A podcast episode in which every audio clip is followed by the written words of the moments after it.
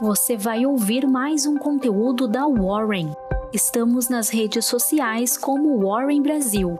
Acesse nosso site warren.com.br e saiba mais.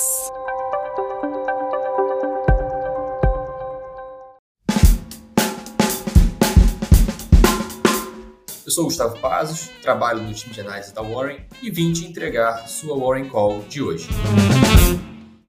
No exterior, ações globais e os preços do petróleo caíam uma vez que surtos de Covid-19 na China provocavam preocupações sobre restrições. O dólar subia e a curva de rendimento dos treasuries permanecia profundamente invertida, um sinal de que os investidores seguem alertas aos riscos de recessão global.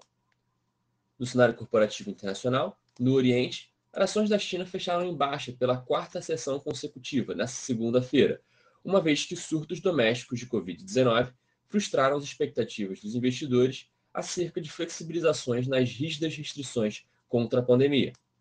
O gigante asiático está lutando contra numerosos surtos do vírus, informando no domingo 26.800 novos casos locais e, dessa forma, se aproximando dos picos de abril. Na Europa, as ações também operavam em queda, com setores economicamente sensíveis à China, como mineração e industrial, liderando as perdas devido a preocupações com o impacto de surto de Covid no país asiático. Nos Estados Unidos, os futuros dos índices de ações também operavam no vermelho, conforme os surtos de Covid na China aumentavam as preocupações.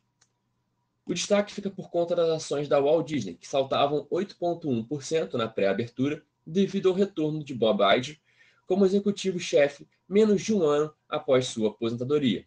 Tal iniciativa tem o intuito de aumentar a confiança dos investidores na unidade de streaming do grupo, o Disney Plus.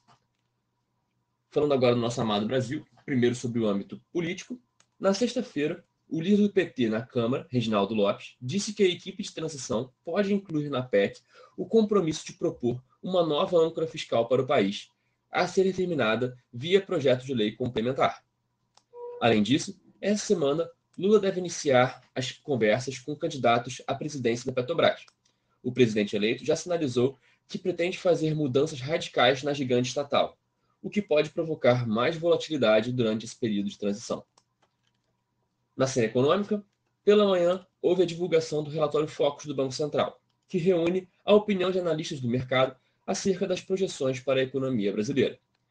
Em relação à semana anterior, as projeções de IPCA variaram positivamente 0,05% para 2022 e 0,06% para 2023, alcançando dessa forma 5,88% e 5,01%, respectivamente.